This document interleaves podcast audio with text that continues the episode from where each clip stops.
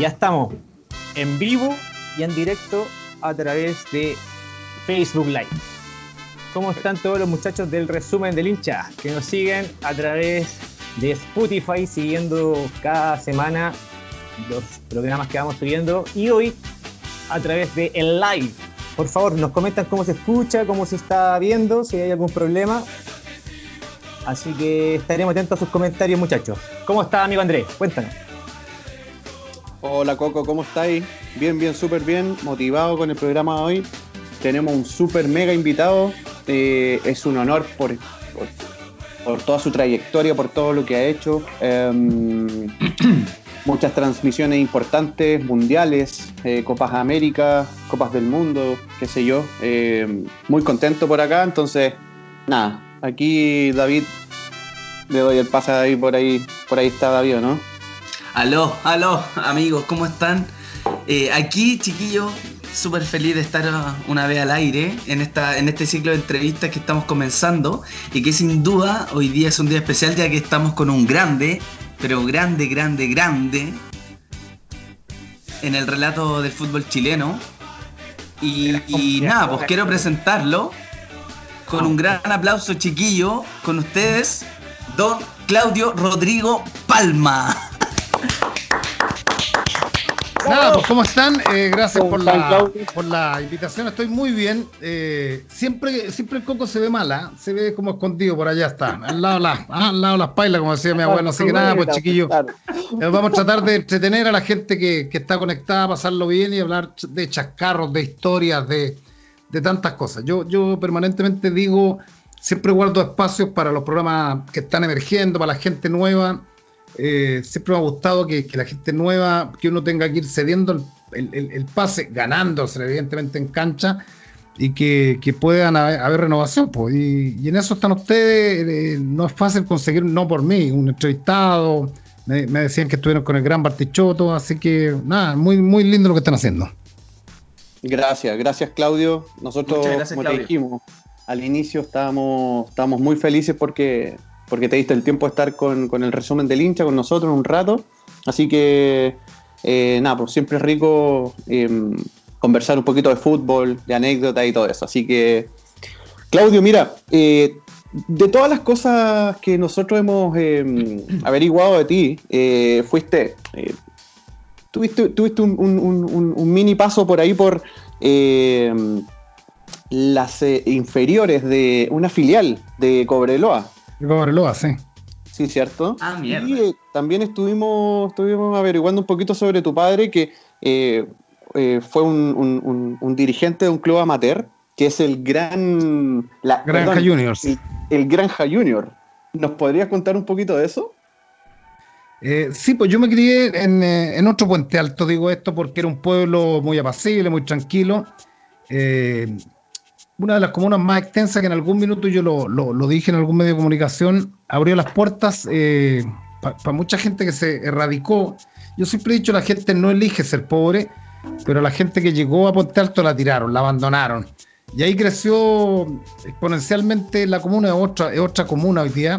Yo me crié, me crié en, eh, en, el 33 de Vicuña Maquena, para los que en Sotero del Río, por ahí hay unas villas de empleados de la CMPC, mi viejo fue empleado de la CMPC, todavía está. Todavía está. Y era como el gran sustento de, de la comuna de, de, Puente Alto. Puente Alto era un pueblo, tenía un cine, nos conocíamos todos, habían interescolares de básquet, eran tiempos muy, muy hermosos. Y había un equipito que era el más torrante de todo, que era el Granja Junior, y mi viejo lo instaló en como en la tercera B, tercera división B, ¿cachai? Y era la, villa Jorge Alessandri, se llamaba antigua, antiguamente se llamaba granjas porque eran pequeñas granjitas, terreno de 5.000 metros para los empleados, y era muy una vida preciosa, pues y ahí ese equipo se mete a la tercera B, que era la cuarta división, y ahí no soy yo como hincha, mi hermano mayor era delantero, jugaba ahí, no por ser hijo del presidente, pero jugaba, jugaba muy bien. y, claro, jugamos, en ese entonces jugábamos, yo no alcancé porque después desapareció el club eh, con Barnechea, mira, Barnechea rival, de Municipal Las Condes, Chiprodal de Granero, Lan Chile, Andarivel del Monte. Entonces yo tengo mucho apego al fútbol amateur por mi viejo. Y, como en ese entonces teníamos un estadio muy campestre, bonito, en algún minuto llegó un dirigente de Cobreloa que era presidente de las inferiores. Y le gustó ahí, quiso traerse a Cobreloa que estaba en San Miguel, las inferiores, quiso llevarla y una reunión y para zanjar la reunión, que al final no fructificó, nos dijo lleven un equipo de categoría 90, 60, 68, 69 y le atajé todo a Cobreloa. Y una ah, vez terminada esa práctica, el Choco Hermosilla, que partió hace poco, eh, que era técnico, eh, me seleccionó, me dijo qué año soy, 69 puta, me dijo voy a Argentina con ah, una 71 y no tengo arquero. Y ahí entrené durante, yo te diría que 8 o 9 meses, pero no fui titular nunca. Y lo que yo, lo que yo quería era firmar un contrato cadete, porque el, arquero titular, ustedes son más jóvenes, pero el, arquero titular era hermano del Quique Berríos, eh, que fue un, arquero de Cobreloa. y cuando Ese Cobreloa, eh, hermoso, pesado de los claro. Entonces no jugué nunca me senté y me recrimino hoy día, pero en ese tiempo no estaban los celulares, entonces me recrimino no haberme sacado una foto con el logo de Cobreloa, ¿cachai? Que era como mi gran sueño. No habían cámara, o sea, puta, era, un tema tener una cámara. Y claro, estuve como en todo un torneo de apertura de suplente hasta que hasta que me aburrí. Y aquí termino con la historia porque después ya entro a los medios de comunicación, pasaron dos, tres años y llega el Choco Hermosilla a comentar a la radio corporación y me miró, me dijo, yo tu hijo, sí, pues igual le dije, no me hiciste jugar nunca. sale de Cobreloa porque había sido campeón con Cobreloa y tuvo un par de años, un año sin pega y me dice, voy a agarrar San Felipe. Si me voy a San Felipe, bueno, firmáis conmigo, te vais como segundo, tercer arquero, me dijo. Y ahí, pero después de eso, no agarró nunca más equipo el Choco Hermosilla. Oye, ¿y, siguió agarrando balones eh, Claudio Palmo o no? ¿O ya no? o ya, no, yo. Mira, grabamos hace poco un spot de un remake de una, una infidencia del que no caiga, ¿cachai? En el CDF. Entonces me llamó el director del comercial y me dijo. Quería un doble, ¿cómo un doble? ¿Para qué le digo yo? No, porque hay que bajarla, acomodarla con la izquierda y pegar. Ya, le dije. Entonces yo canchero, igual, igual muchos años no juego. No, pues uno, uno, yo creo que se acerca a esto porque jugó, o sea, bien o mal, pues yo, yo jugué, jugué, toda la vida fútbol, toda la vida, o sea, hay una, un approach, un acercamiento porque queréis llegar y si estuviste siete meses en Cobreloa y te seleccionado teníais condiciones. Exacto. Lo que pasa es que eso fue hasta los 22 años como arquero y después ya cuando tú cacháis que la micro te llevó, ya no va a estar como jugando al arco y aporreando, de ahí ya jugaba arriba ya. Sí, Pero tengo son, son, son importantes en ese bueno en ese tiempo lo desconozco un poco pero hoy en día es muy difícil que a los 22 años llegue, un jugador oye Claudio em, te quiero llevar más eh, como en esta andanza eh, cuando hiciste el corte cuando tomaste esa decisión o estabas eh, buscando esa oportunidad a lo mejor ¿de dónde vino esta pasión esta pasión por el relato futbolístico? Bueno, el fútbol a mí siempre me cautivó, o sea, me acuerdo para. usted era muy joven, para el repechaje. Oye, cada vez que converso digo ustedes son muy jóvenes, es el tema que yo eh, Yo me acuerdo haber llorado por el fútbol un repechaje para el Mundial de México 86, que Chile no clasifica. Me acuerdo haber salido al parrón de la casa a llorar, weón. Una selección de Pedro Morales. O sea, el amor que yo tenía. El, amor que tenía, ojo, yo, yo siempre lo he dicho, eh, el amor que tenía por el fútbol, porque la historia, mi viejo, mi viejo era muy extraño porque le gustaba el fútbol amateur. Eh, le gustaba, le gustaba ser dirigente, jugador, ¿cachai? Era, puta, para él era, era todo en la papelera, en la CMPC, los asados, después. Era de poco de ir al estadio, mi viejo. Él decía que era colocolino, pero se transformó en un anti-colocolino. Increíble, increíblemente, veía Colo Colo, le tenía bronca. Y le tenía bronca porque decía, siempre ayudan a esto, siempre ayudan a esto, siempre. Mira, David, ojo con eso, ojo con eso. Entonces, entonces yo recuerdo, si tú me dices mi primera ida al Nacional, que yo recuerdo fue para las clasificatorias 82. Fue el partido Chile-Ecuador, cuando Carlos Rivas hace un gol de tiro libre. Llegamos temprano y nos instalamos bajo el tablero marcador de goles, pero tempranísimo. O el partido era a las 8 de la noche y a las 3 estábamos ahí sentados. Y después me acuerdo que mi viejo me llevó a las despedidas de Elías y de Caselia, estadio lleno, ¿ah? Estadio lleno. Pero de ahí en más, mi viejo no me llevó nunca más al estadio porque después se metió en el fútbol femenino en la ANFA. Lo que pasa es que su mejor amigo era Hugo Silva, que falleció trágicamente, que fue vicepresidente de la ANFA, ¿cachai? Entonces, puta, le encantaba el tema, salía y era delegado, iba a, los de tercera, a los equipos de tercera. Siempre le, a mi viejo le sedujo el tema de de la dirigencia. Cuando murió después, mucho tiempo después, me, topé con varios de los jugadores que, actuaban en, esa tercera edición, jugadores buenísimos, y me decían, tu viejo me pagaba, weón. Me tiraba por, me tiraba por abajo un billete para que fuera a jugar. Bonita historia. Linda historia, muy linda historia. ¿Coco? Oye, ¿y tú ibas de la mano de tu papá siempre a eso, a, la cancha, donde él estaba? ¿Tú ibas como acompañante típico que uno acompaña al papá a todos lados? Sí, pero como te digo, siempre eh, al fútbol amateur. Mi viejo, la, la CMPC era una tremenda empresa, tenía un complejo Camino a las Vizcachas hermoso, donde habían dos canchas, cuando, bueno, cuando las empresas respetaban muy bien a los trabajadores, los sindicatos eran fuertes y no corruptos. Eh, entonces mi viejo tenía un torneo interno, no me nunca, se llamaba el Alfo el equipo. Entonces el viejo llevaba las camisetas, era el cabrón del equipo, entonces me decía, pelado, vamos. Y yo con la pelota, no sé, por los 12 años, ¿cachai? La típica, viendo el primer tiempo, el entretiempo, te ponía a patear la pelota.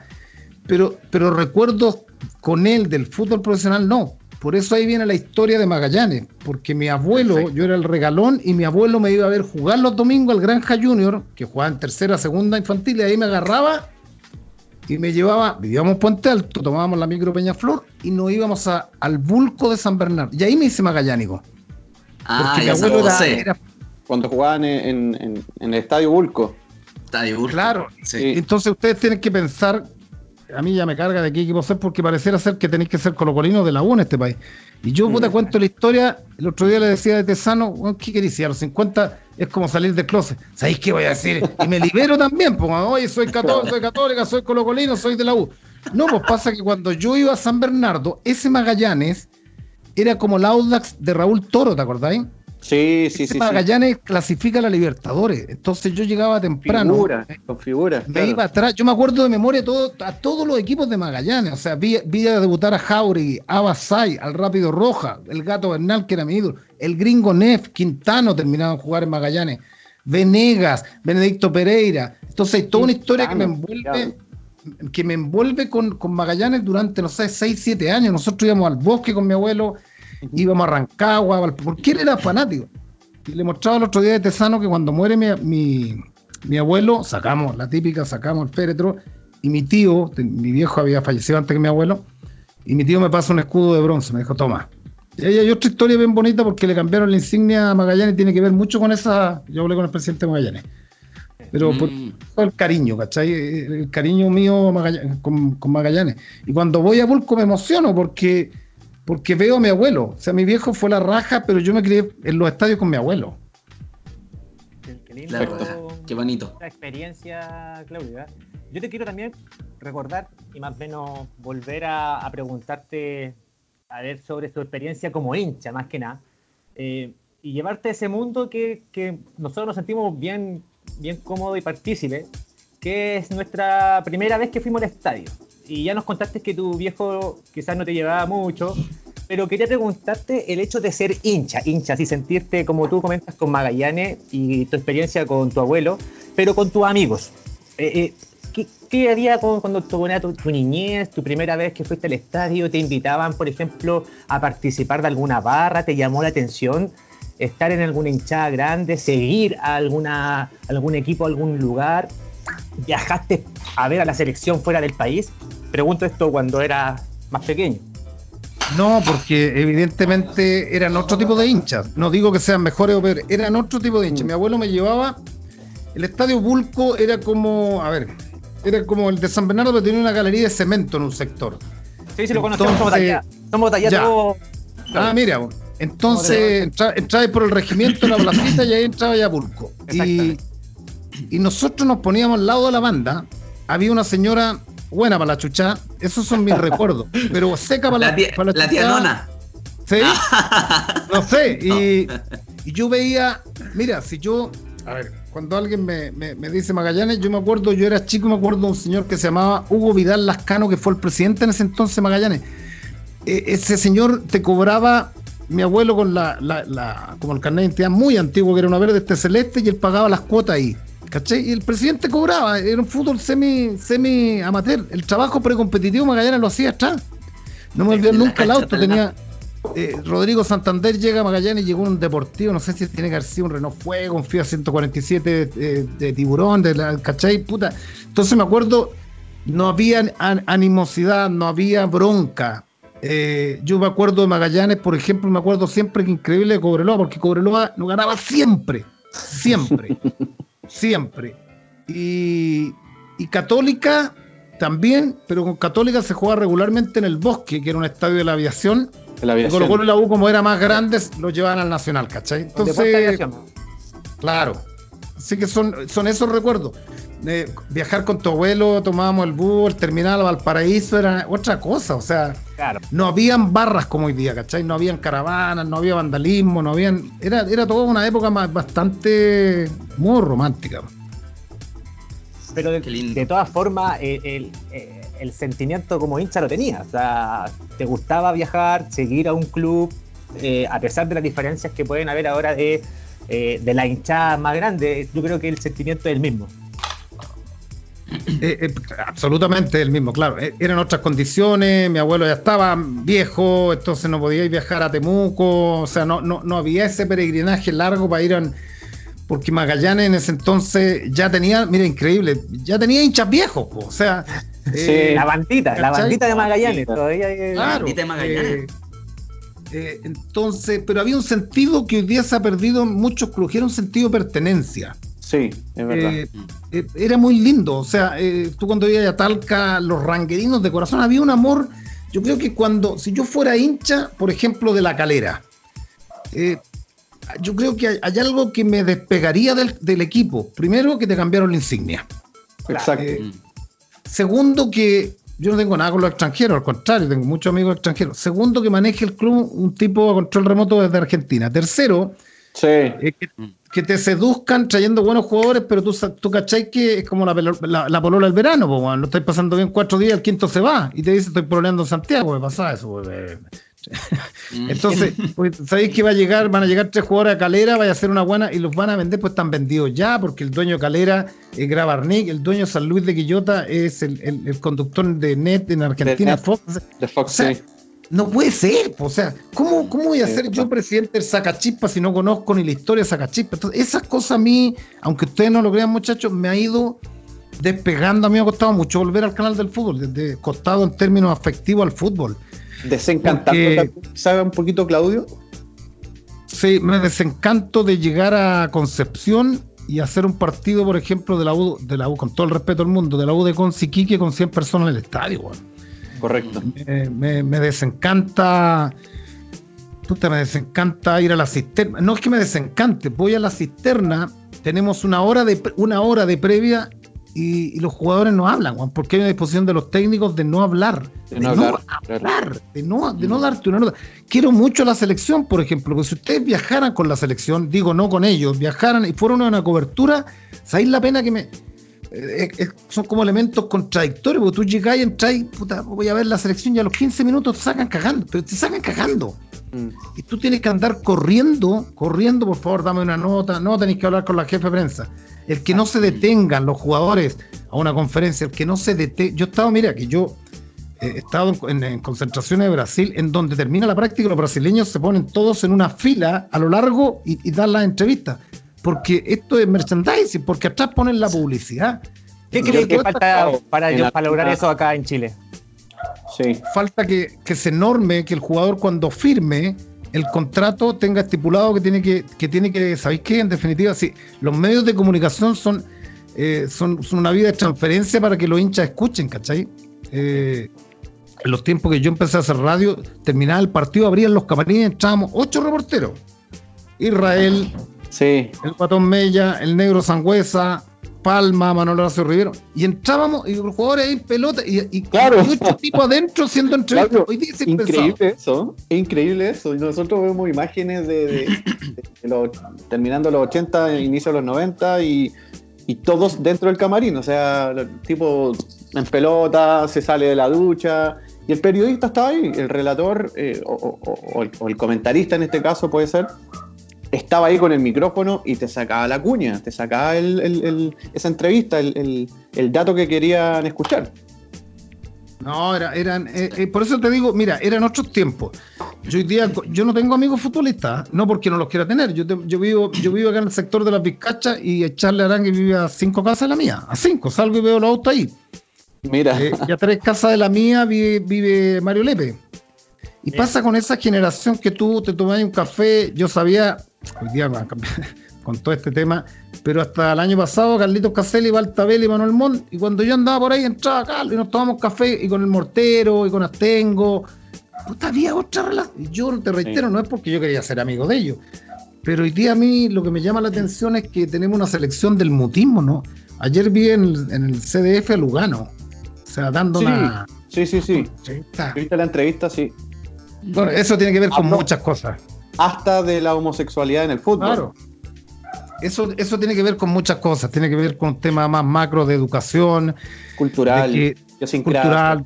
De que a los chicos a los 17 años le enseñen a enfrentar a la prensa, que se sepan expresar, ¿cachai? Eso será responsabilidad netamente de los clubes, me imagino, Claudio. Yo, yo comparto eso. O sea, es una opinión personal igual. No, yo lo hablaba con algunos dirigentes, absolutamente. O sea, porque a ver, mi hijo puede tener eh, eh, puede, puede, tener normas en la casa y todo, pero enfrentar a 50 periodistas y una grabadora se va a poner nervioso igual. Entonces uno dice en esta instauración de la sociedad anónima donde se ha profesionalizado, bueno, ¿cómo no va a tener un periodista a cargo, un psicólogo, que el tipo sepa en qué minuto hablar, referir? Mira lo que ha pasado, mira lo que ha pasado con Colo Colo, es penoso. O sea, hoy día, hoy día los jugadores se expresan, a diferencia de Argentina, se expresan haciendo Instagram entre ellos, Juan. Exacto. Eh, eh, yo encuentro que, o sea, está bien, está bien. Pero en Argentina yo veo, yo soy un fanático de los, de los programas argentinos, levantan el teléfono y se conectan, pero con el que quieren, ¿ah? Porque ellos, como me dijo el Pillo Vera en algún minuto, saben el negocio. Sí. Sí. Sí. Eh, sería bueno que, lo, que Chile se entendiera. Fox Radio, no sé si la vista del Pollo Viñolo en la tarde. invitaron a Messi.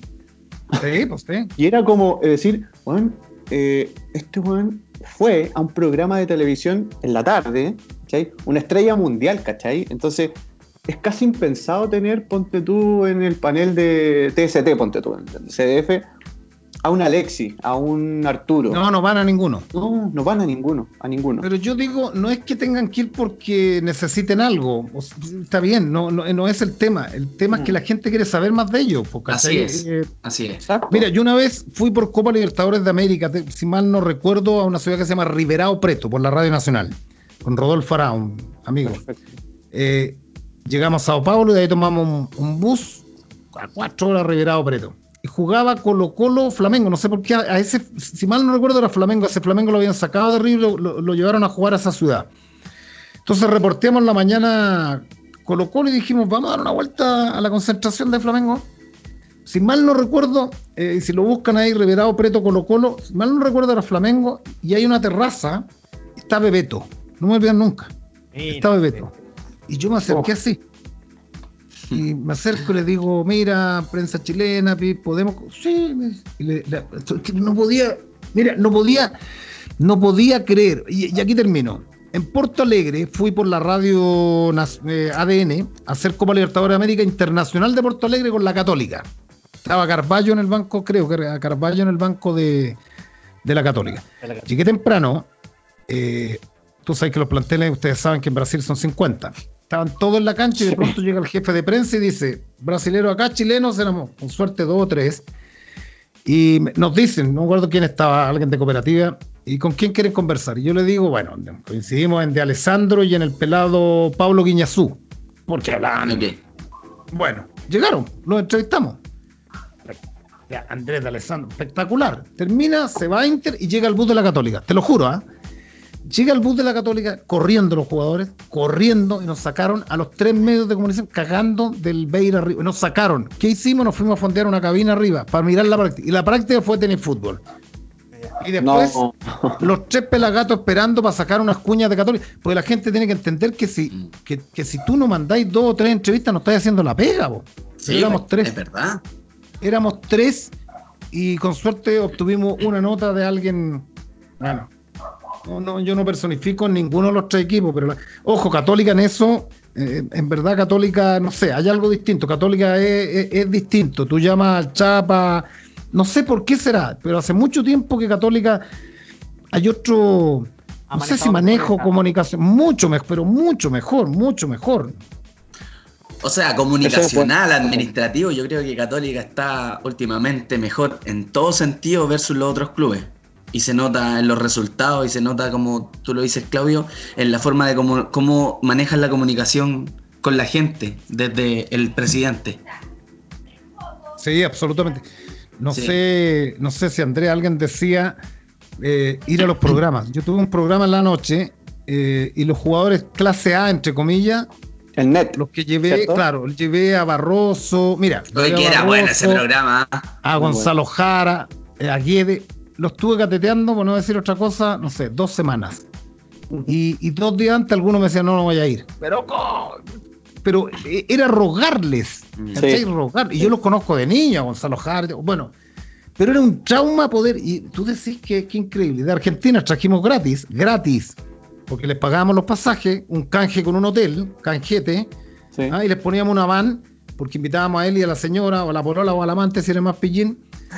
Entonces, trajimos, mira, trajimos a Miguel Ángel Russo, al Beto Costa, a Gorosito, Leo Rodríguez, y se me escapan varios más que trajimos desde Argentina, nos sentamos a conversar a la noche. Es increíble. Maravilloso. Oye, y uno pensaría que, que, a, usted se le da se le da con todos los invitados. O sea, que alguien le dijera que no a Claudio Palma, o para nosotros como hincha suena como medio irracional. De verdad. No, no, sí cuesta. O sea, cuesta y al final a mí tampoco me gusta me gusta incomodar, pero evidentemente un, un, invitado de un seleccionado eh, te marca una diferencia ya desde los números, de, desde la sintonía, pero que cuesta, yo te diría, contaba, contaba excepciones. Por ejemplo, cuando llega Calera Arias, me acuerdo el arquero Gabriel y el delantero este desordenado, ¿cómo se llama? Que es muy bueno, Fernández. Fernández. Se fue a México. Ya. Yo, yo en algún minuto dije, me hice hincha Calera, digo, porque me encantó Fernández y Arias anduvo muy bien de la noche a la mañana pesco el teléfono y le digo, Gabriel, ¿cómo te va? Mira acá, ¿y cuándo quieres que vaya? Cuando tú quieras. ¿Mañana puede ser? Sí. ¿Y te coloco un, auto? No, no, no, no, no, yo llego. No. Toma. Y llegó, pues. Entonces, y Fernández no pudo venir porque, no sé, está embarazada su señora, pero, pero la disposición de lo, no sé, es, otra, es otra. distinta, claro, claro. Nosotros, nosotros estamos haciendo ahí, bueno, ojalá que, tú, lo estabas diciendo que tuviste como dos, tres, casi un mes eh, detrás de Gonzalito Jara, esperemos que, pueda estar con nosotros en, unas semanas más. Ahí estamos haciendo el, empeño, esperemos que sí. Oye Claudio, mira, eh, en redes sociales, cuando avisamos que eh, íbamos a tener tu, tu, presencia en el programa, hubieron muchas preguntas con relación a lo que tú viviste en algún momento con Eduardo Guillermo Bombalet. Cuéntanos eh, cómo fue eh, esa primera reunión con él, si él te llevó a algún lado, me parece que a la radio en ese momento. Mira, eh, yo estaba en la. que, justo ayer en, mi Instagram, que tiene menos seguidores que saca chispa.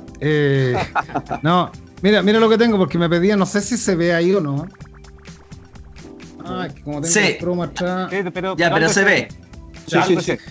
Eh, la encontré en el baúl de los recuerdos, en un computador malo. Lo que pasa es que yo estaba en la radio Portales y me acuerdo que se provoca una, opción. Algún comentarista se fue, no sé si el Toño Prieto a Era como bien democrática la cosa. Siempre cuando hay poca plata es democrática. Entonces me pregunta, tengo que traer un comentario.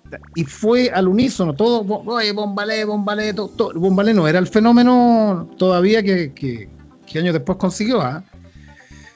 Entonces yo lo cachaba por, por la selección, evidentemente, ballet, y era porque, porque Eduardo de y otros otros reporteros más lo querían mucho. Eso pasaba anterior en la radio portal. Y ahí llega Eduardo. Y nos une, como digo yo, de, de pronto los viciosos por el, por el cigarrillo, nos une entonces el bomba, fumaba y, y decía, vamos a fumar. Entonces yo en esos años, haciendo la corta, cubría Palestino. En esos años, que otro tema, hoy día los medios no mandan reporteros a ningún club que no sea Colo Colo la U Católica. Eh, entonces, teníamos el programa, igual que hoy día, de 2 a 3 de la tarde, que era un gran programa Estadio Portales. Programa de estudio y transmisión a los fines de semana. En AM, no había fútbol en FM. La radio FM estaba circunscrita a la música. La radio eh, AM eran noticias y fútbol. Perfecto. Y había otros radios que transmitían fútbol. Entonces llega Eduardo y de pronto, fumáis, vamos a fumar.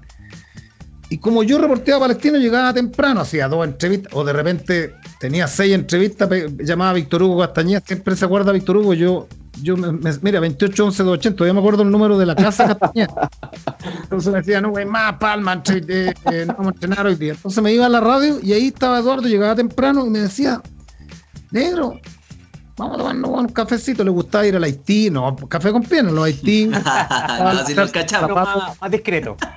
Pasaba a lucharse los zapatos en calle Nueva York y ahí conversábamos, ah, conversábamos mucho, mucho, mucho y él no, no era tan conocido en ese entonces, ¿cachai? Y ahí como que, no sé, me, agarró como muy bueno y después se reía con lo rabioso que soy yo, se reía mucho porque el programa era de 2 a 3 y de pronto eran 4 minutos para las 3 yo le decía al negro Vallejo, Juan, tiramos una entrevista a Palestino, estuvo jugando a la mañana. No, decía Palestino va a las 20 horas. Entonces Palestino siempre lo tiraban al córner, ¿ah? Entonces yo agarraba, entre comillas, gravato al negro Vallejo y Bombalé se reía mucho y me decía, puta que soy choro, y ahí me bautizó como el chorito, puta, el choro Balma, decía, porque típico, en los programas se hablaba de Colo Colo, la U Católica, y yo entraba con una cinta que tenían las notas ahí editadas, una cinta, y le decía al negro, ¿qué entrevista va? Tengo a Juan Alvariño, tengo a Víctor Hugo, tengo a Pellegrini, que era el técnico en ese entonces, pues Cavaleri. No, no, no, Palestino va a ir a la 8. Era, era, era así. Qué lindo, qué lindo. Muchachos. Oye, yo tengo una pregunta. Quería, yo quería saber, eh, don Claudio, ¿cuándo fue esa, esa transición? Esa transición en que usted estaba jugando fútbol, quizás de portero, pero también en qué momento fue en que se mandó un relato de su vida y lo quedaron mirando diciendo, oye, ¿qué onda? ¿Te estáis porteando? ¿En qué momento se pegó ese relato que alguien dijo, no, o sea, aquí tenemos una inminencia en el relato y, y está atajando eh, pelota? No, fue, fue espontáneo. Para terminar con la historia de Bombalé, Bombalé me ah, lleva a la Radio Nacional y después me lleva a la red, ¿cachai? Me lleva, me lleva a la red a Canal 4 a relatar unas clasificatorias. Y ahí ya con Eduardo tuvimos una gran relación.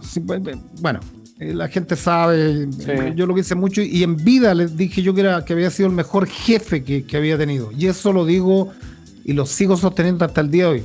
Transparente, frontal, eh, buenos sueldos, si tú viajabas, te decía, ¿qué hotel vas? Quiero que vayas a buen hotel. Te llamaba antes las transmisiones. Era un tipo, no.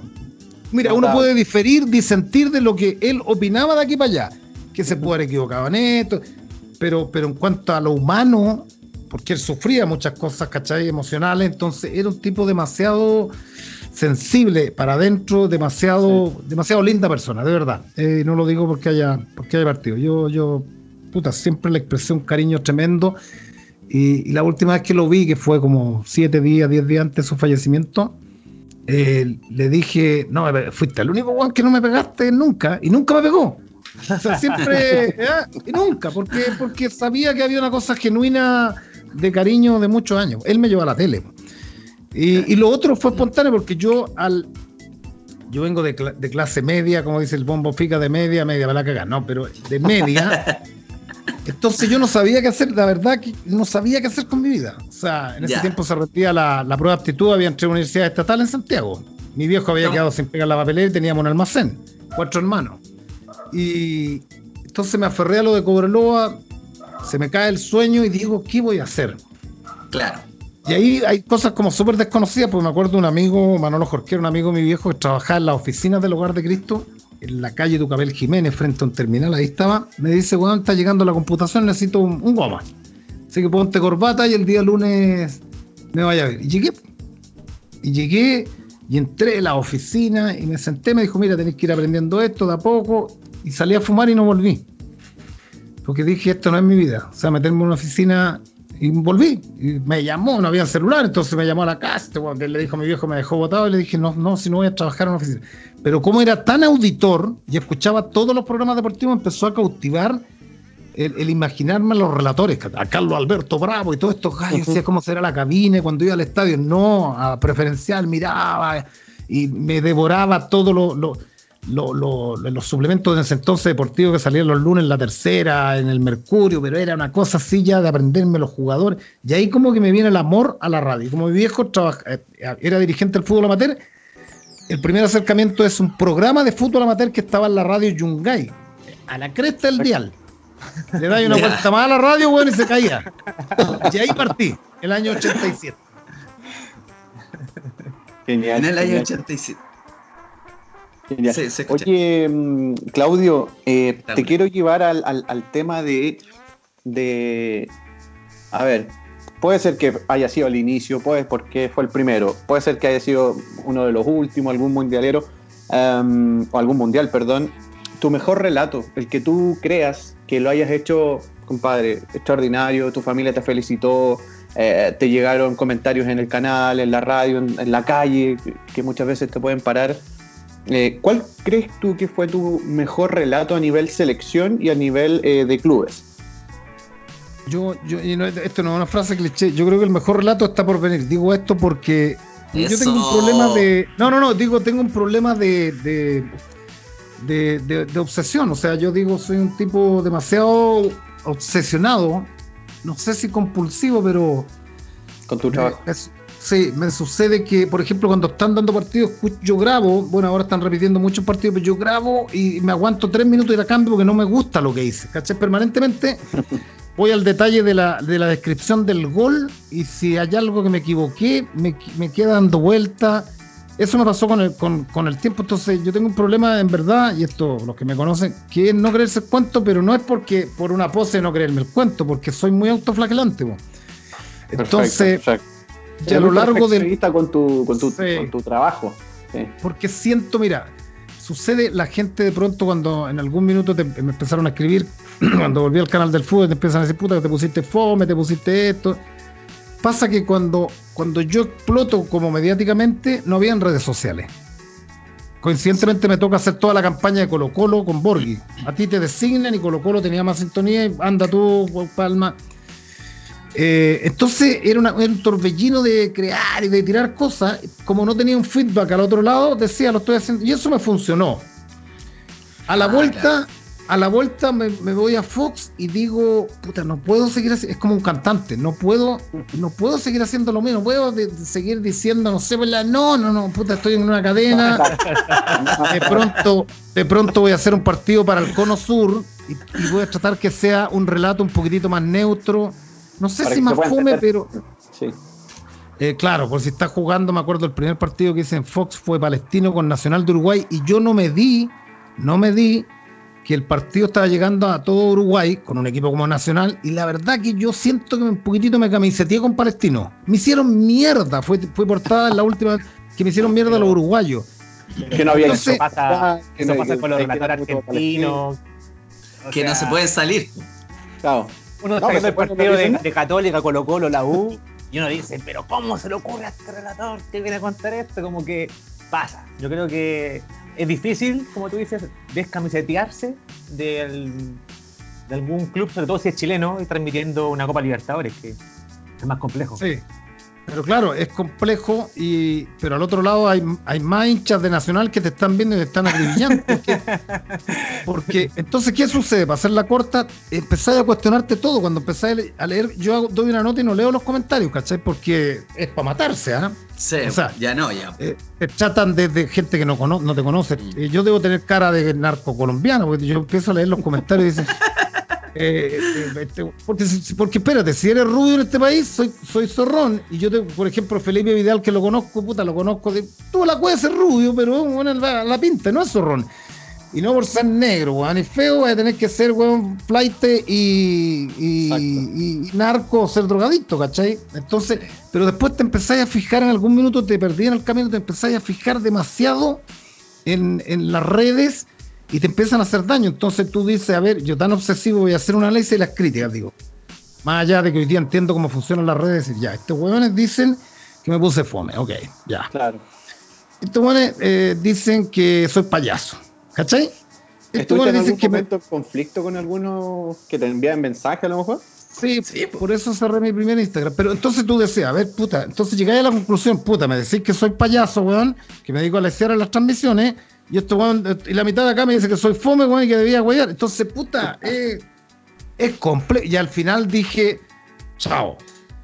Y hay otra cosa, y aquí termino, hay otra cosa. Que en la vuelta al fútbol chileno, te reitero, hay partidos sin público. Y en mi vuelta a relatar la selección, he relatado la selección con, con prueba masiva de jugadores. O sea, y además desde un estudio. O sea, ¿cómo voy a relatar yo? Yo trato de ponerle color, pero ¿cómo voy a relatar yo igual el España-Chile que relatar, no sé, Corea del Sur, Chile, con siete cambios, No, pues no se puede. Que te cambian en este tiempo, ¿cachai? Hablando de eso, eh, Claudio, que de esos Coreas del Sur, los chinos, los suecos, eh, ¿cómo eso de, de los nombres tan extraños y poder aprendérselo? ¿Cómo, cómo lo haces? Ahí hay, hay un estudio grande, me imagino. Cuenta el secreto para poderte decir el Jung. ¿ah? Mira, yo por lo menos cada maestrito con su librito. A mí los partidos que más me costaba hacer eh, no eran los chinos, los coreanos, seguro no los conoce nadie en Chile. Eso nadie te va a discutir, po. Que, no te equivoques equivoque en el arquero y el que hace el gol está ahí. Bueno, uno trata de no equivocarse. Es como el árbitro trata de cometer los menos errores posibles. Pero ¿qué me complicaba a mí? como yo estuve durante, no sé, 16 años haciendo todo el fútbol chileno, eh, eh, y a mitad de semana programas, veía poco, no, no estaba empapado en un 100% de la Champions. La Champions es un producto más nuevo para uno que tiene 50 años. Entonces, cuando entro a Fox, empiezo a relatar la Champions y me volví loco. O sea, me volví loco. Tenía tres, la, el DirecTV, todo. Entonces, grababa todo, todo, todo, todo, todo. Grababa el Manchester, el, fútbol alemán. Entonces, me tocaba y me estudiaba primero con el computador acá. Entonces, no sé, pues, por ejemplo, el, el Dinamo de Zagreb, por ejemplo. El lateral, las pronunciaciones, el relatos, cómo lo pronuncian los gringos, ¿cachai? Los croatas. Después, caras. Este bueno es moreno, este tiene una cola. Juegan con línea de cuatro. Después me voy a un, sitio que es muy bueno, Soccerway. Veo los últimos partidos. ¿cachai? Veo los últimos. Ahora, aún así, vaya a pifiar igual. Sí. O sea, en algún minuto, entonces, ¿qué sucede? De pronto tenía un lapsus. Me acuerdo que Oblak, el arquero del Atlético de Madrid, y si me preguntáis hoy día todavía está en la confusión, porque tengo que haber dicho eh, el loveno o el lobaco, ya ni me acuerdo. Eh, bueno, y me equivoqué. Ah, y me equivoqué. Entonces salgo a la transmisión y me dice, trending topic eres negro. ¿Por qué? Oh. entonces es jodido. Porque, mira, les voy a contar una historia. Cuando yo relato mi primer partido, mi primer o segundo partido de Champions en Fox, era un Barcelona-Real Madrid. O sea, el tipo que no conozca a los jugadores del Real y Barcelona está sonado. Yo llego al estudio, sí, y aquí en Chile no se trabaja bien los partidos en off. Entonces llego temprano y le digo, ya, ¿dónde está el televisor? No, allá me dicen. ¿Y dónde voy a relatar? En la mesa de Central Fox, que es una mesa gigantesca. ¿Cachai? Porque la presentación va en cámara, le cambian eh, atrás en la escenografía y una mesa de dos metros. Una vez que se apagan las luces, a ti te tienen que acercar un televisor. Y espérate, apagaron las luces y el televisor no llegaba a tres metros. O sea, el cable no llegaba, pero no llegaba. O sea, yo tenía el monitor, yo te diría que a seis metros. Entonces veía así, confundí, puta, confundí, no sé, pues, Nainiesta con Messi. Entonces, era, fue un suplicio para mí, un suplicio, porque no le podía dar ritmo al partido, porque, porque salvo los más conocidos, porque no veía, no veía y gritaba. esto lo puede, puede dar fe mucha gente de Fox. Estaba desesperado, pero desesperado porque, porque no tenía las condiciones. No, no estaban las condiciones para relatar. Y eso pasa, eso pasa. Eh, porque tú vayas a torneo, yo relaté en torneo para Chile, en torneo eh, y competencia en Argentina, es, una salita así con un monitor grande, con fono, ambiente, parlante. O sea, los tipos tienen todo para trabajar. Una caja, consola, retornos graves. Acá relatas con un micrófono que con suerte tiene switch. Porque los canales, como son tan grandes, no están preparados para hacer un partido de partido por televisado. Entonces meten un estudio, ponen una mesa y el weón que se la arregle, ponen un televisor. Entonces es jodido. Y en Fox lo pasé muy varias fue trending topic. Entonces la gente de pronto desconoce todo ese tipo de cosas. Mm, sí, la chilena, puedes decir tú que, hay que salvarse con lo que se pueda. ¿ah? Con un, como dice acá, con cualquier cosa uno se puede armar un puente. ¿ah? con cualquier cosa hay que hacer la transmisión nomás. Oye, muchachos, eh, podríamos em, leer un poquito de los comentarios que, que la gente está está poniendo acá. Por ejemplo, acá dicen, em, Negrito querido, te queremos mucho, de San Bernardo. Eh, que se acuerde del primer partido de Magallanes transmitido en la tele. Fue contra la U en Bulco. Y fue al mediodía. Ah, mira. Eh, perdió, el Magado 1. Eh, ¿Goles de? Eh, ahí, ahí, ah. no salió nada. No, mira. Te queremos mucho, buen programa junto al señor Lapi. Ah, te estaban recordando net. Ah, señor Lavi, personaje. Sí, personaje. Ricardo dice: Buen entrevistado, eh, por favor que le mande saludos a mi padre, eh, don Carlos Carreño. Por favor, si le puede mandar un saludo. Un eh, saludo grande, Carlitos Carreño. el hijo parece que está en deuda contigo, Carlito, y por eso me pidió este saludo. Así que te mando un abrazo. Chao. no, te quieren mucho, Claudio. hay, hay hartos comentarios. Dale, Coco. Yo te quiero llevar, Claudio, a algo que yo, que yo creo que debe ser una de las cosas más, maravillosas que nos ha pasado como hincha a todos los chilenos. Y yo creo que tú lo viste de forma especial porque quedaste en el recuerdo de todos nosotros. Y es poder transmitir las dos Copas Américas que ganamos como selección. Eh, Opa. Yo creo que eso es imborrable para todos los que nosotros hinchas y sobre todo para, bueno, yo, mi, mi padre, nuestros abuelos, que nunca han tenido en su recuerdo una selección como esta. Eh, quiero saber de ti, eh, ¿cómo lo viviste al relatar? ¿Cómo aguantaste esa emoción? Me imagino que debe haber sido demasiado potente para ti estar transmitiendo a Chile campeón de la Copa América. Eh, ¿Cómo pudiste controlarlo? Uno escucha tu relato y estás, vas a estar en la historia de Chile y de la historia de, todos nosotros porque escucharte tu relato cuando salimos campeón va a estar en los registros de aquí por la eternidad. Eh, cuéntanos, por favor, tu experiencia de, vivir el Chile campeón. Mira, antes de las Copa América yo, yo relato las clasificatorias para Sudáfrica y, bueno, cuando Chile clasifica, eh, eh, fue también súper contradictorio, eh, porque yo digo, nos vamos a Sudáfrica y yo no iba a Sudáfrica, porque Sudáfrica lo tenía TVN. Y ahí llegó un llamado de, Argentina de torneo y competencia y me llama Leo Di Pinto, que es el que hizo la, el capo capo de Apache, de Carlos Tevez. Ah, ya. Leo de, Leo de Pinto me llama y me contratan para DirecTV. Entonces yo, viejo, yo abrazo entre comillas la selección porque esas clasificatorias las hicimos mirando la tele, o sea, Canal 13 hacía los partidos en los estadios. Entonces, yo ya estaba apagado, me acuerdo, cuando, cuando llego a Buenos Aires, me voy en el avión con nieve, veían todos los, periodistas. Bueno, y la Copa América, y la Copa América fue, a mí me pasaron varias cosas, yo te diría que en la final, porque siempre uno que es más viejo, yo tengo 50, eh, antiguamente decía, Mm, vamos ganando, pero algo nos va a pasar. Era como, ¿tú cacháis que en el último minuto iba a quedar la cagada? sí, verdad. Siempre, era como, siempre, tú sabías que en el último minuto venía desgracia, el penal raro. Entonces, fíjate que, no sé, un año antes o seis meses antes me llamó, me llamaron los chicos estudiantes de, teatro y me dijeron, mira, tenemos una, queremos hacer una, ¿cómo se llama? Una mini película, tiene un nombre, un corto un cortometraje. No la vio nadie. Un, cortometraje no lo vio nadie, pero bueno. Y el cortometraje, el cortometraje era la historia de, bueno, de, dos tipos que se juntaban a ver a Chile. Chile había sido campeón pero del mundo. Y ahí entraba mi relato. Ah, Entonces, esto lo hice, yo lo, tengo por ahí. Esto lo hice yo sin ver nada, ¿cachai? La locución, entonces me imaginé Chile a la cancha, 70 eh, mil personas, así esto, el himno nacional, y, e hice una cosa que yo sabía que no se iba a dar nunca, campeón de nada.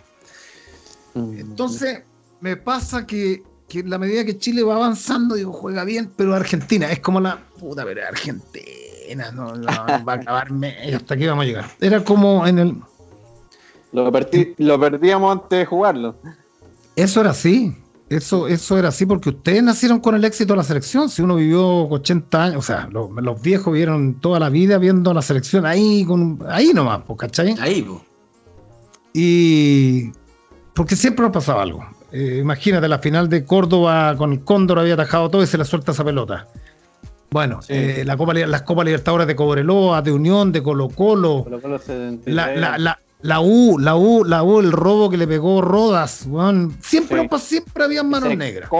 que le pega. No, Burgos a, Valencia era. o la mano de Borchardó. Con... O la mano de Borchardó o al Gringo Neff cuando lo metieron con pelota y todo en el arco independiente, ¿cachai? O sea, no, esto, esto. Entonces, yo antes de la final, por cosas de la vida, ando, voy a trabajar al Monumental, no sé, voy, pero yo me acuerdo que, o un mes antes, no sé, eh, y un caballero, uno de los guardias de ahí, me dice, le tengo un libro.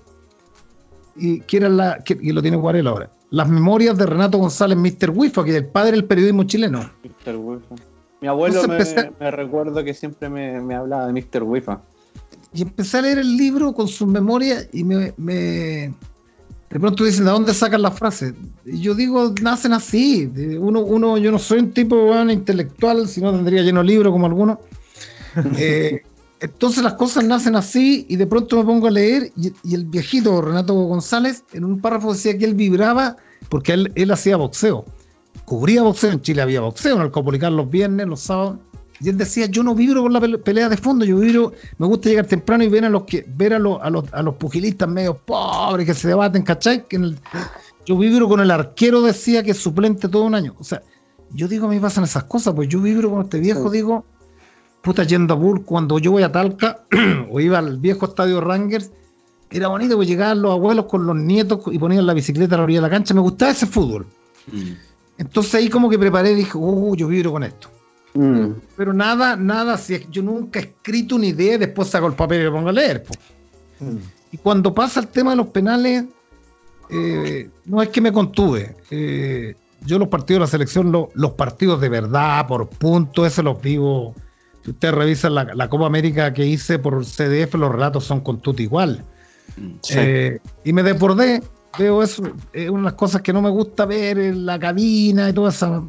Porque, eh, eh, entre comillas, es bueno, pero te va a perseguir toda la vida esa imagen que, que, es bonita, pero, pero es. nunca me gustó las cámaras en la cabina evidentemente sentía que, para los tipos de marketing era, era un valor, pero todo lo que he hecho yo, lo que hice ahí es porque, como ustedes, pues chiquillos, están viendo la selección, yo no, yo no concibo en la selección. Mira, primero que todo, yo la selección, si yo fuera hincha hoy día de la selección, me gustaría verlo con la menor cantidad, porque cuando estáis chupando con, una, con un asado, puta, entra. Cuando estáis con la familia, entra tu tía y te dice, mijito, ¿qué pasa si gana Chile? Siempre. O sea, para mí el fútbol es verlo solo, o con un amigo, con tu bolola, y disfrutarlo. Entonces fue lo máximo. Fue, fue surrealista. Lo de, lo de Alexis Sánchez fue. No, fue, a mí se me eriza la, pela, de, la piel, porque son cosas que, más allá que vaya a quedar en la historia, porque yo siempre he dicho, yo me cuelgo un poco de, lo, de, de los chicos, o sea, el que hubiese estado iba a quedar igual, ¿cachai? Pero fue, la, voz, la voz, Claudio, eh, el, trabajo del, relator es, es clave, es clave en, eh, porque lo decía Coco, claro, eh, los, muchachos van a quedar en la historia, ellos son luces, son Instagram, son medios de comunicación, bla, bla, bla, qué sé yo, pero la voz del relator es algo que te estremece, ¿cachai? Para el fans, para el fanático del fútbol, los que gozamos, los que... Eh, eh, ahí abro comillas, es tu frase, Claudio. Eh, yo no vibro con la ópera. Es, es, es, estremecedor, de verdad es como, es como que te remueven así. Es, no, te escribiste a cada uno de nosotros como hincha. Mm. Que no vibramos con cosas diferentes, que no pueden explicar por qué vibramos por el fútbol. Es, yo creo que Así es eso es difícil que, alguien lo pueda entender y tú lo explicaste muy bien en tu relato. Es que yo no... Cuéntanos. No, no, no, yo te decía, les decía que no, yo, yo conozco a gente del medio que, que y está bien, ¿eh? que ame más la profesión que el fútbol, ¿cachai? Eh, cuando, cuando Chile queda eliminado en Brasil, yo estuve en el aeropuerto, en la, acera del aeropuerto, fumando no sé cuántos cigarros con una pena, pero una pena de las más grandes de mi vida, en futbolísticamente hablando, una pena tremenda. Primero, porque estuvimos tan cerca, pero segundo, además, porque nosotros teníamos que estar 15 días más sin Chile, weón. el mundial, el mundial se moría. En, la Copa América en Argentina, cuando quedamos eliminados ese partido que lo jugamos, yo te diría 100 veces más y ganamos a Venezuela, que fue muy injusto ese resultado ¿Sabéis lo que fue a los 15 días, que se fuera toda la fiesta y seguir y relatar una, final como Paraguay-Uruguay? Entonces, tienes que vibrar.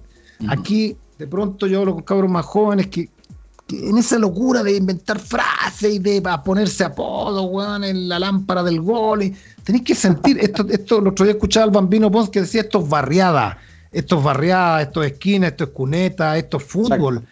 Eh, hay una arrogancia en este país, y esto lo digo en serio, una arrogancia económica, pero a, mí, me, entretiene y, he agarrado para el deseo a varios colegas que los veo con la biblioteca, les digo, bueno, ¿para qué? si yo sé que leí, ¿para qué me mostráis 500 libros? O sea, hay una arrogancia intelectual.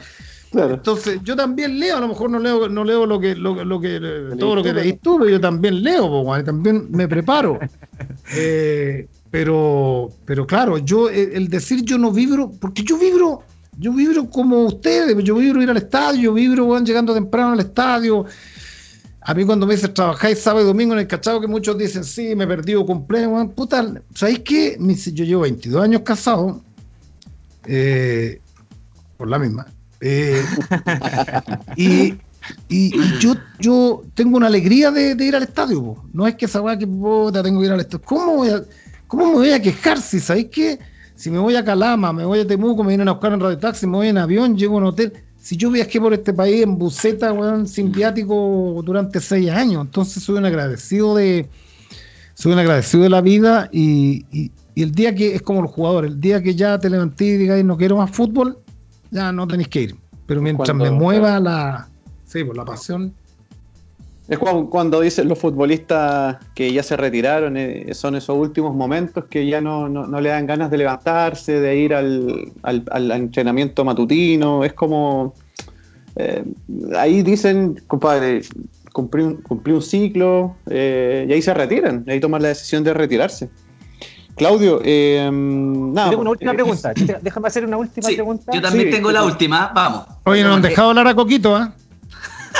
No, no, me, no, me, veo por el Skype, eh, Claudio, ah, pero sí estoy por el vivo. Lo que pasa es que la cámara sí se ve por el vivo, pero no me veo por el Skype. Así que. Así pero, pero he estado hablándote acá constantemente. Em, mi, última pregunta va relacionada también al Mundial de Brasil. Yo, gracias a Dios, tuve la oportunidad de estar allá. Y, yo creo que se dio algo mágico, eh, bueno, en todos los partidos, que fue el canto del, himno. Eh, eh, y quería preguntarte si tú estabas preparado para sentir eso. Porque yo creo que todos los que estábamos ahí no, no lo teníamos pensado en que se iba a escuchar tan lindo como se escuchó en Cuyabá y en Río de Janeiro.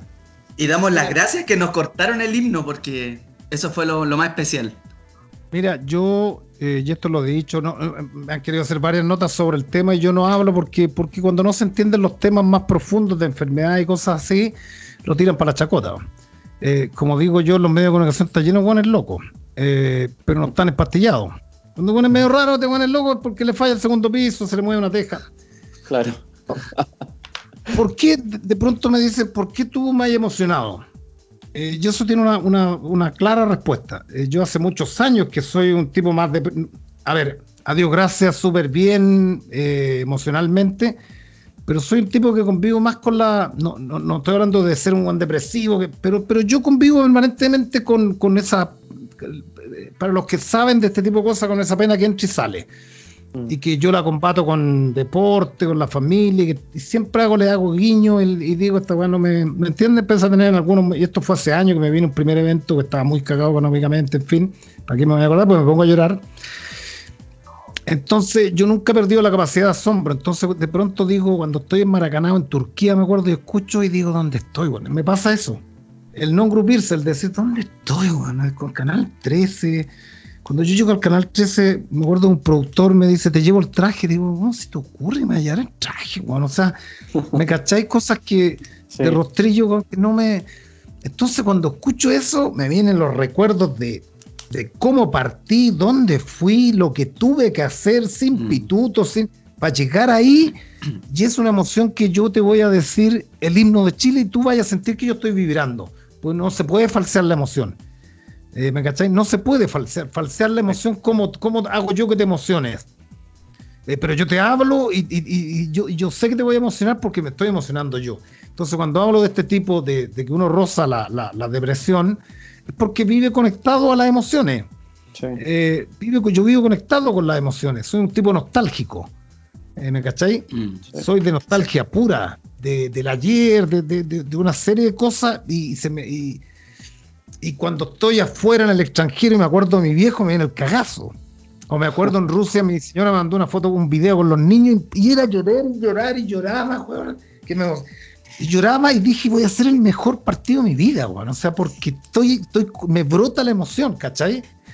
Entonces yo digo, he usufructuado en parte de, de, de, esta weá he usufructuado, le robo, le robo a esta weá lo malo que tiene, pero se la robo porque yo sé que cuando ando así, eh, soy capaz de hablar y emocionar porque yo estoy llorando por dentro. Y esa es una explicación que la gente que, padezca de pronto este tipo de, de, depresiones, ¿cachai? Una depresión endógena, weón. Eh, yo muy tratada hace mucho tiempo, y, pero yo, yo soy un tipo que vivo al borde de las emociones nomás, pues, ¿cachai?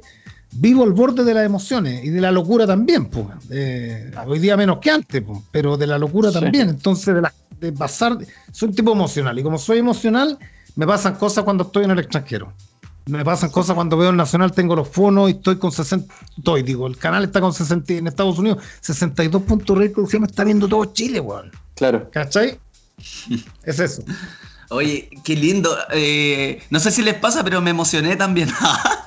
Totalmente. como que, como que pasa eso cuando escuchamos a. cuando habla Claudio. De verdad, Claudio, nosotros estamos demasiado agradecidos por, por todo lo que nos has contado. Eh, creo que representa, eh, y, de esto te lo digo desde el corazón, yo creo que representa, es como representa al pueblo tan bien y representa esa nostalgia que tenemos los chilenos eh, viviendo el fútbol de tal manera que para nosotros eres el número uno y, ojalá pudiera estar por los años transmitiendo los partidos de Colo Colo, la U Católica, el fútbol chileno. Te queremos escuchar con la selección, te queremos escuchar en todos lados, o sea, hasta con la Champions, que cuando te tocó. que también estuvo perfecto eso. yo, yo, a mí me gustan mucho las frases y cuando te dicen es mejor, no, si al final, y esto lo digo, lo digo, lo digo en serio. Eh, eh, yo hay una frase muy linda que te enseñaron a, a, ser, eh, el mejor y no te enseñaron a ser feliz. Y yo toda la vida he buscado más la felicidad que ser el mejor. Eh, porque en definitiva, eh, porque a mí nunca me ha gustado y en las charlas digo el éxito. ¿Qué es el éxito? Yo digo es un impostor de la fama. Porque cuando uno tiene plata, este buen es exitoso, dicen. O sea, han fijado que dicen es de buena familia. Esto lo digo en las charlas. Es de buena familia. ¿Y por qué? Porque tienen lugar. O sea, los que no tienen lugar son mala familia.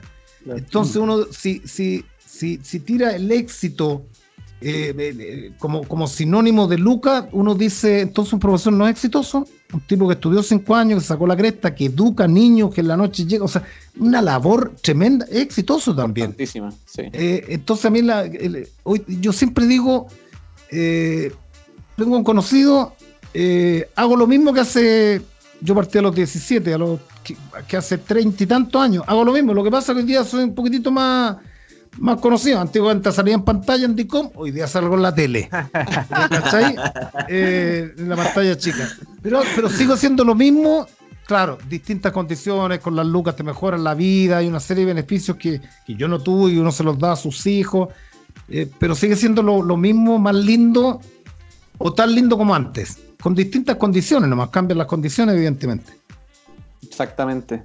Ahora sí, Claudio, mira, Em, nosotros estamos muy, muy, muy felices de, en este segundo live tenerte a ti. Eh, eres, como dijo David, un representante del pueblo, eh, con esa voz estremecedora. Em, lamentablemente podríamos seguir hablando mucha, mucho tiempo más, pero esperemos que no. de Instagram con Facebook se cortan a la hora, ¿cachai? Entonces, bueno, es, eh, espero que en algún momento pudiese haber alguna segunda parte, quizás en un tiempo más, eh, para seguir hablando algunos otros detalles que se nos, se nos van quedando. Entonces, de, Sería hermoso.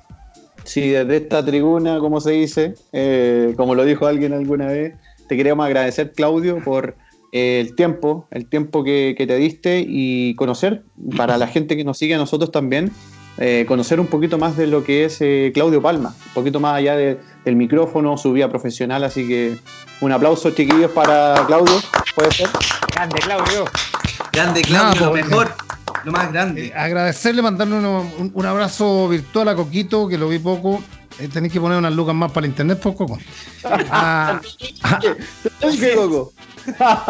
a, ti, David y Andrés, nada, desearle, compadre, el mayor de los éxitos. Eh, tenemos que ser más positivos eh, que tiren para arriba, que les vaya bien, están haciendo una, labor espectacular. Sé que no, no es fácil conseguir entrevistados, eh, pero nada, pues eh, abrazar los sueños, como digo yo. Y que los sueños no tienen directa relación con, de pronto, con, con, a todos nos gustan las lucas. a todos nos gustan, mira. Pero Pero, pero, pero para llegar allá, compadre, como me dijo mi viejo, hay que gatear, caminar y correr. Cuando queréis correr y estáis gateando, te vaya a caer. Entonces, muy lindo, les mando un abrazo y que el proyecto le, funcione, le funcione muy bien. Y ojalá que cuando me llamen después, a lo menos haya alguna, por, por lo menos alguna mineral o alguna encanje, alguna piscolita. Pues, Así que les mando un abrazo, chiquillos, que les vaya muy bien. Tuvimos a, a, Rafa Araneda aquí, Claudio. A Coquito, a Coquito no lo vi, bueno, nunca sé de los Coquitos. Así que saludo a Rafa Araneda y el, el, Potro Cherino, ¿se acuerdan? Sí, Cherino. Pero era mascota, más joven. Ya, muchachos, un abrazo, que estén muy Muchas bien. Muchas gracias, Palma. Chao, chao. Éxito igual. Muchas gracias. Chao. Oye, y nosotros te vamos a despedir el programa. Agradecidamente Felices. Grandioso programa. ¿Cómo, ¿Qué tal? ¿Qué nos contaron? ¿Todo bien? Así que, chiquillos. hermoso. Esto fue el resumen. El resumen de Chao, chao. Chao, muchachos.